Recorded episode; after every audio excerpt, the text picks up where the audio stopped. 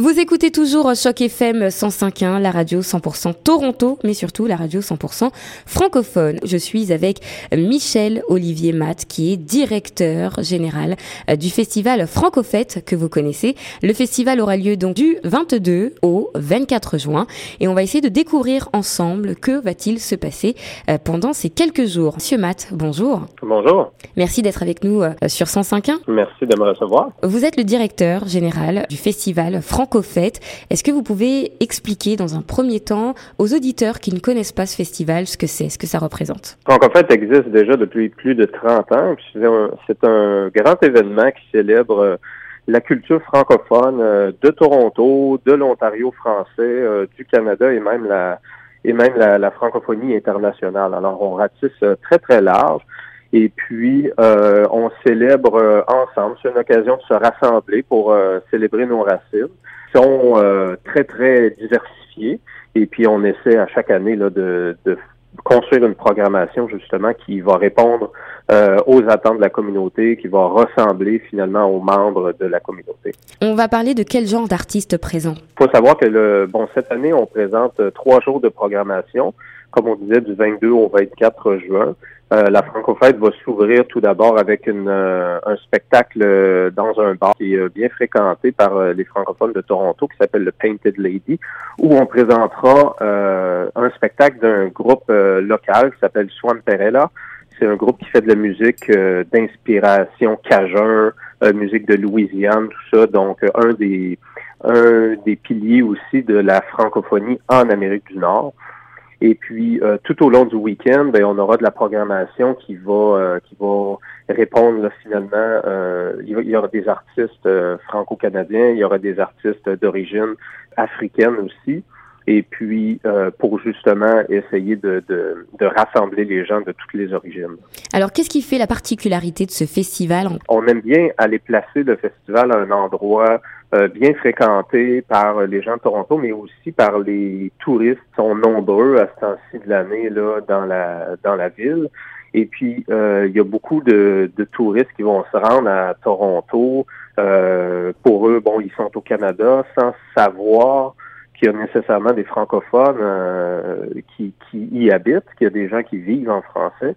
alors ça permet comme ça d'aller exposer la la vivacité, la, la, la vie culturelle francophone euh, euh, aussi aux gens qui sont de l'extérieur euh, de la région ou du pays. Qu'est-ce que vous avez proposé de nouveau cette année? Cette année, euh, on a voulu mettre un accent vers le folklore. Alors, on a beaucoup, on a sélectionné des, des artistes qui vont justement être représentatifs de, du folklore canadien-français. Euh, à travers la musique, à travers le conte, par exemple, euh, qui vont être aussi euh, représentatifs du folklore des Premières Nations et aussi représentatifs du folklore notamment africain ou louisianais, là, selon la provenance là, des artistes qui seront avec nous. Mais du coup, cette année, vous attendez combien de personnes? Quelles sont vos attentes en particulier? C'est c'est difficile à, dire d'avance là exactement combien de personnes on va avoir. On, on a eu l'an dernier euh, par exemple, une, une très, très, très grande fréquentation euh, pour une des journées qui était euh, une très très belle journée. On avait un grand spectacle sur la grande scène, alors que à d'autres moments, quand c'est des journées un peu plus pluvieuses, ben là c'est plus difficile d'attirer les gens. Alors ce qu'on souhaite le plus, c'est que la, la, météo soit de notre côté pour pouvoir justement euh, accueillir euh, le plus grand nombre de personnes possible là, sur le site. Et comment vous avez mis en place donc euh, tout ce festival? Quels ont été vos moyens? Ben, tout d'abord, il faut travailler sur plusieurs partenariats. Hein. La Francofête, comme vous savez peut-être, c'est un événement qui est gratuit pour les festivaliers.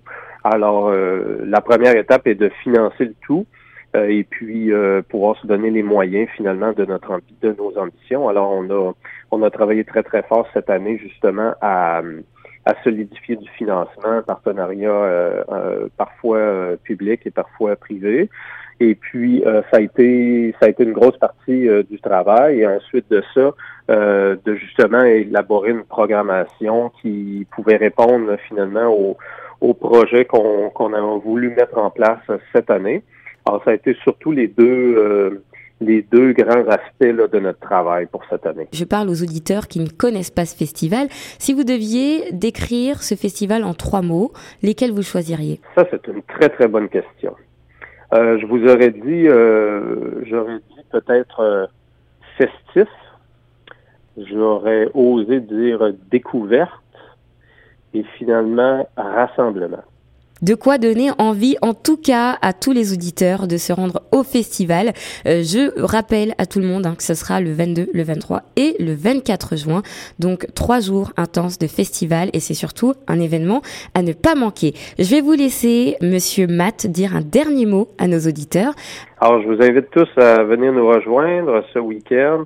Euh, soit à la soirée d'ouverture euh, au bar Painted Lady ou sinon sur le Harbourfront Center samedi et dimanche pour euh, plusieurs spectacles, de l'animation, des occasions de découverte et surtout se rassembler entre francophones. Euh, donc ce week-end, c'est un rendez-vous à la Francophète. Merci beaucoup à Michel Olivier Matt, donc directeur du festival Francofête. Merci d'avoir été avec nous sur les ondes de 105.1 et quant à nous, chers auditeurs, bien sûr, on continue ensemble sur Choc FM.